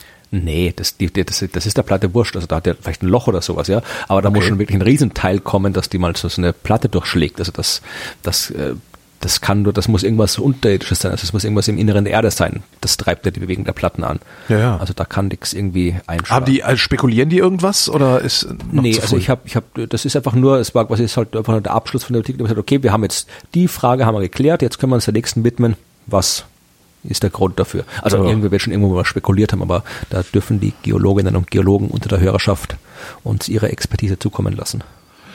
Kommen wir zurück zur menschlichen Psyche. Chinesische Wissenschaftler haben festgestellt, dass äh, es glücklich macht, wenn man freiwillig teilt und nicht dazu gezwungen werden muss. Ähm, das Ganze haben sie bei Kindern sich angeguckt im Kindergarten. Zwischen drei und fünf Jahren waren die alt. Mhm. Äh, und haben den Aufkleber gegeben, ähm, damit die diese Aufkleber mit anderen Kindern teilen können. So, ähm, haben die Kinder in zwei Gruppen aufgeteilt, wie man es halt so macht. Die einen konnten freiwillig abgeben, die anderen sind ähm, dazu aufgefordert worden. Und ähm, sie haben dann die, ich weiß nicht, ob das zulässig ist, aber den, ähm, die, die Zufriedenheit der Kinder haben sie anhand ihres Gesichtsausdrucks oder ihrer Gesichtsausdrücke äh, gemessen oder ablesen wollen und haben festgestellt, dass die Kinder, die äh, freiwillig mit den anderen Kindern ihre Aufkleber geteilt haben, was Kinder dann anscheinend irgendwann machen, ähm, mehr Anzeichen von Freude gezeigt haben, als wenn sie äh, alle für sich behalten haben. Und die, denen gesagt wurde, ihr müsst jetzt mal teilen, die sahen auch nicht so glücklich aus und haben auch ein bisschen weniger abgegeben. wie halt so ist. Ja. Ich fällt mir jetzt auch keine wie, Pointe zu ein. Ich habe gerade überlegt, wie, wie die Gesichtsausdrücke, ob es eine offizielle Klassifikation von Gesichtsausdrücken gibt. Äh, es würde mich nicht wundern, wenn es das gäbe. Weil du kannst es ja dann auch, also ne, du kannst ja dann auch, wenn du diese diese ganzen komischen hier, äh, diese Klapparaturen, ne, diese Roboter, die dann so menschliche Gesichtszüge nachahmen und sowas, ähm, du musst das ja auch rückübersetzen in die Maschine. Das heißt, ich kann mir sehr gut vorstellen, dass es da so Standard, äh, ja, ja, irgendwelche Klassifikationen gibt tatsächlich. Ja. Weißt du, was äh, Social Facilitation ist? Äh, nee, hat das was mit Facility Management zu tun? Nicht, dass ich wüsste. Es geht um die Auswirkungen, die die Anwesenheit eines anderen Menschen auf uns hat. Also allgemein gesprochen, ja. Also, ja. dass du zum Beispiel irgendwie, dass du halt irgendwie dich, dich anders verhältst, wenn jemand anderer da ist, als Klar, du dich verhältst, ja. wenn alleine da ist. Furzen, Rülpsen, so das Übliche, ja. Das machst du, ja. Das mache ich nur, wenn andere dabei sind. Nee, also das, es geht, in dem Fall geht es um äh, japanische Wissenschaftler äh, von der Universität Nagoya. Die haben untersucht, äh, also es gab schon frühere Studien, wo halt dieser Social Facilitation Effekt äh, angeführt wurde, um zu zeigen, dass Essen uns in Gesellschaft besser schmeckt und wir in Gesellschaft auch mehr essen. Ja. Und äh, das, also den Effekt kannte man schon. Und diese Wissenschaftler äh, wollten jetzt wissen, was sind denn die Mindestanforderungen, damit dieser Effekt eintritt. Ja, und hat äh, Probanden, das waren zuerst äh, ältere Leute, dann waren es jüngere Leute, hat die äh, essen lassen, alleine, ja. und ja. hat sie entweder vor einen Spiegel gesetzt, auch, oder vor einem Bildschirm, der einfach nur eine leere Wand gezeigt hat, oder vor einem Bild, also ein, einfach ein Standbild von sich selbst beim Essen. Ja. Und geschaut, wie die essen. Und hat festgestellt, dass äh, einerseits also dass das das das äh, die nackte Wand war halt quasi die Kontrollversuch, das war halt der der der der das, das der der Null Level quasi und hat ja. gezeigt, dass du wenn du äh, vor einem Bild von deinem Standbild vor dir, dass, dass das dich beim Essen zeigt, äh, isst, dann isst du tatsächlich mehr. Und äh, wenn du dich im Spiegel beim Essen beobachtest, dann siehst du, äh, isst du noch mehr. Also allein die Tatsache, dass du, du musst gar keine andere Person dabei sein, allein, dass du dich selbst im Spiegel äh, essen siehst, führt schon Ja. dazu, dass du mehr isst. Das ist ja lustig. Und das, äh, also äh, ich fand vor allem, zumindest in dieser Berichterstattung hier, fand ich äh, den die Motivation von dem Wissenschaftler sehr interessant. Also es ging jetzt nicht darum, um irgendwie, also die, die, das Menschen vor Spiegeln essen ist jetzt nicht unbedingt etwas, was jetzt wahnsinnig oft vorkommt, wo man sagen muss, Ja. nicht so wie, wie esst nur von, von äh, großen Tellern, damit ihr nicht so viel zunimmt oder wie sowas, oder sind es kleine Teller? Weiß ich gar nicht.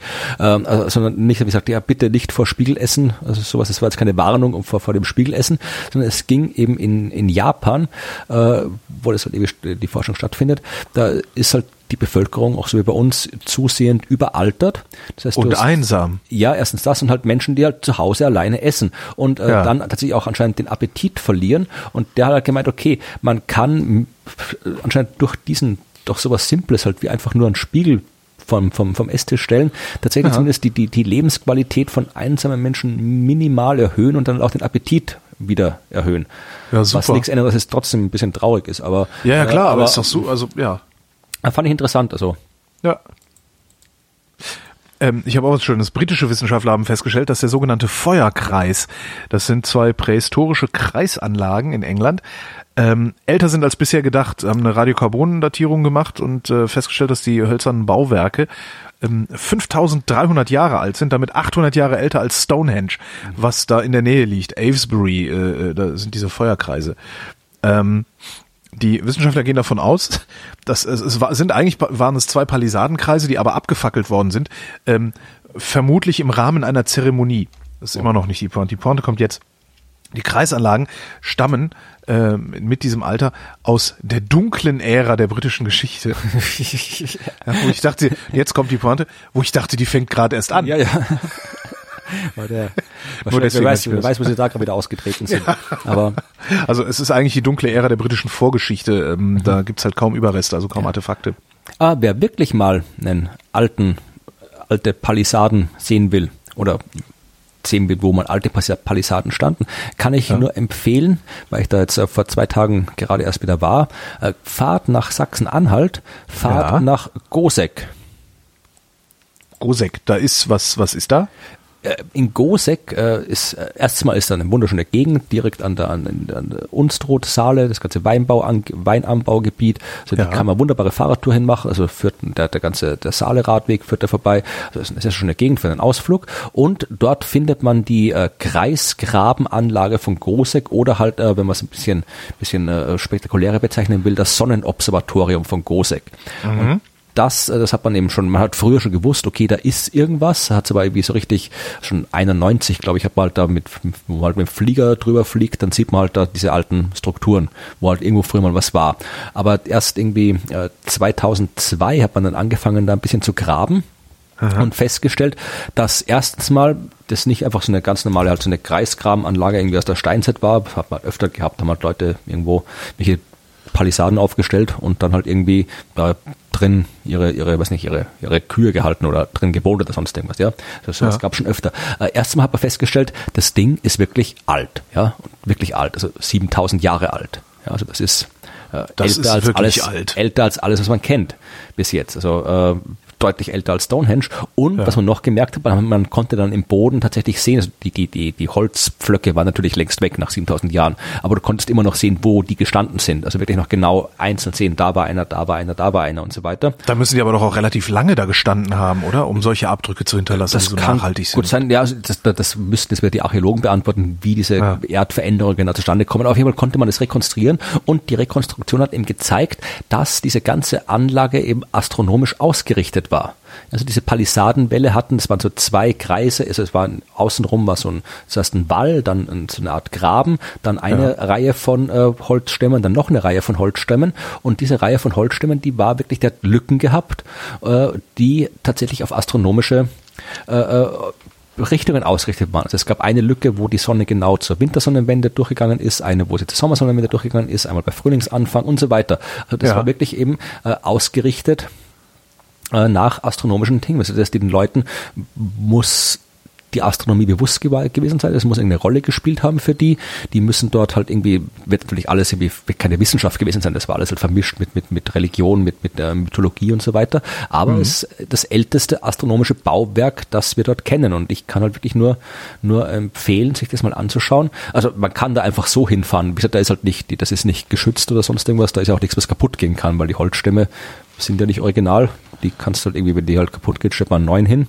Ja. Ähm, man kann halt einfach hingehen, aber es ist halt, wenn man jetzt einfach nur so da ist, sind es halt irgendwie zwei Holzstammkreise in der Landschaft. Da kann man jetzt irgendwie nicht viel lernen, aber es gibt irgendwie äh, dort auch regelmäßig Führungen, wenn man nachguckt und wenn man dann sich da durchführen lässt und das erklärt bekommt, das ist halt wirklich interessant. Und es gibt dann im Ort nebenbei noch ein kleines Museum, äh, wo man sich das anschauen kann und kann ich wirklich nur empfehlen. Und wenn man schon mal dort ist in der Gegend, dann bitte auch gleich noch ein Stück weiter fahren äh, zur nach äh, nach äh, Wangen beziehungsweise nach Nebra. Das ist nämlich dort, wo 3000 Jahre nach Gosek die Himmelsscheibe von Nebra äh, ge ge nicht gefunden wurde, sondern Gebastelt. gemacht wurde. Ja, ja. Ähm, also das das ist halt wirklich so so das, so so quasi so die, das Aachener astronomische Zentrum von Deutschland hier diese Region in Sachsen-Anhalt und kann ich kann ich nur empfehlen. Dann wenn man schon dort ist, kann man noch ins ins äh, Landesgeschichtliche Museum nach Halle fahren oder Landesarchäologische Museum oder Landesmuseum, wie auch immer, äh, Museum in Halle und dort ist nämlich das Original der Himmelsscheibe ausgestellt. Aha. Ich das, ist bestimmt, das ist bestimmt ein irres Gefühl davor zu stehen vor sowas Altem. Ja, ja, das ist, das ist ja immer sehr faszinierend. Das, ich kann es empfehlen. Also ich, ich war ich, für die Sportlicheren kann ich empfehlen, das zu machen, was ich am, am Samstag gemacht habe. Es gibt nämlich einmal im Jahr den Himmelswegelauf. Ja, und äh, du hast die also Medaille, so eine Medaille gekriegt. Genau, der, der fängt wieder, der geht's los. Der Start ist wirklich direkt in Große, also du rennst quasi in diesem Kreis, Palisadenkreis los und ja. läufst dann halt da die, die Weingärten, die Gegend entlang und das Ziel ist direkt bei der Arche Nebra selbst und kannst Aha. dann mit deiner Startnummer sogar noch ins Museum reingehen, wenn du möchtest. Also das, das kann man nur. Wie lang ist der Lauf? 42 äh, Kilometer, also ist die, die komplette ah, also Strecke Gosek äh, Nebra ist ein Marathon. Es gibt okay. auch einen Halbmarathon, da startest du eben nicht in Gosek, sondern irgendwo zwischendurch. Und dann gibt es auch einen 10 Kilometer Lauf, da läufst du irgendwie im Prinzip einmal da äh, um die Gegend bei direkt bei der Arche Nebra rum. Aber Aha. es ist sehr, sehr, es ist wirklich ganz, du, egal welche Distanz du läufst, du kriegst immer eine Medaille mit der Himmelsscheibe, wenn du ins Ziel kommst und ist sehr sympathisch, also es ist äh, schön nett. Es ist nicht so überlaufen, nicht so ein riesengroßer wie Berlin-Marathon oder sowas, ja, es ist eher kleineres Starterfeld aber halt sehr schön organisiert und sehr nett gemacht. Also kann ich allen, egal ob man Sport macht oder nicht, empfehlen, sich die Gegend anzugucken. Mhm. Amerikanische Wissenschaftler hingegen haben festgestellt, dass Scheidungskinder anfälliger für Infekte sind. Ähm, vorausgesetzt, die Eltern haben nach der Scheidung nicht mehr miteinander geredet oder wie es die Wissenschaftler nennen, die Scheidung verlief konfliktreich. Okay. Ähm, sie haben sich 92 erwachsene Scheidungskinder angeguckt und äh, haben sechs Tage in eine Quarantäne gesteckt danach ähm, mit Nasentropfen Erkältungsvirus reingehauen und dann geguckt, äh, wie stark, also ob die überhaupt erkranken und wie stark sie erkranken. Und die Probanden aus ähm, der Gruppe, deren Eltern äh, ja einen Rosenkrieg geführt haben bei der Scheidung, hatten mehr entzündungsfördernde Botenstoffe in ihrem Blut. Äh, und äh, ja, die, das Risiko ist dreimal höher. Okay. An einer Infektion zu erkranken. Das heißt, Scheidungskinder, ja, ja, wenn die Eltern sich im Streit geschieden haben, dann ja. hast du halt immer Schnupfen. Jetzt weiß ich, warum ich immer Schnupfen habe, aber meine Eltern sind noch zusammen. Tja, vielleicht, ja, vielleicht, haben, vielleicht sind sie geschieden und haben nichts gesagt davon. Das kann natürlich auch sein, ja. Aber die reden noch miteinander. Und ich habe den Schnupfen nur im Sommer. Wahrscheinlich ist es was. Hat es irgendeinen anderen Grund? Die Wissenschaft. Wir brauchen einfach mehr Forschung. Vermutlich, vermutlich. Ja. Ich habe, glaube ich, keine wirklichen Geschichten mehr oder keine. Dann habe ich noch eine noch eine gute Nachricht. Ja. Ähm, Schweizer Wissenschaftler haben ähm, Viren designt, mit denen man den Menschen gegen Krebs impfen kann. So. Okay, gegen Gegenkrebs? Soweit sind wir noch nicht. So. ähm, also Krebs wuchert, weil der Körper, also weil das Immunsystem nicht richtig reagiert. Ja. ja? Deswegen wächst Krebs so schnell. Ähm, jetzt haben sie künstliche Viren gebaut, die ähm, das Immunsystem alarmieren können und es anleiten können, Killerzellen loszuschicken im Kampf gegen den Krebs. Äh, und äh, was, was halt funktioniert hat, ist ähm, im Mausmodell haben sie halt diese Mäuse mit diesem Designer-Virus infiziert. Mhm. Das ihm, also haben, sie haben dem Designer-Virus Krebsproteine mitgegeben. Also Proteine des Krebses, den du hast, ähm, dich dann infiziert mit diesem Designer-Viren.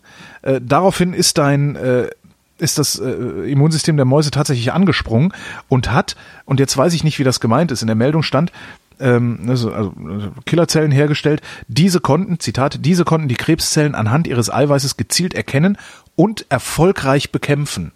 Okay. Erfolgreich heißt eigentlich den Krebs wegmachen. Ja, ähm, und wenn das im Mausmodell schon mal so gut funktioniert, das ist ja schon mal nicht schlecht. Ja, also Ja. das ist ja, absolut Finde ich, also finde ich, finde ich eine geile Nachricht, weil das heißt, du musst einmal ein bisschen von dem Gewebe, also musst einfach mal das Tumorgewebe haben, damit du die äh, Proteine daraus ziehen kannst. Und äh, die gibst du dann diesen Viren mit und äh, infizierst die Leute. ja, wenn das wirklich funktioniert, dann wäre das ja wirklich Das wäre der Wahnsinn, oder? eine sehr schöne, coole Nachricht, ja. Und mit dieser schönen Nachricht beenden wir diese schöne Sendung. Mein lieber Florian, ich danke dir. Ich danke dir. Und euch danken wir für die Aufmerksamkeit.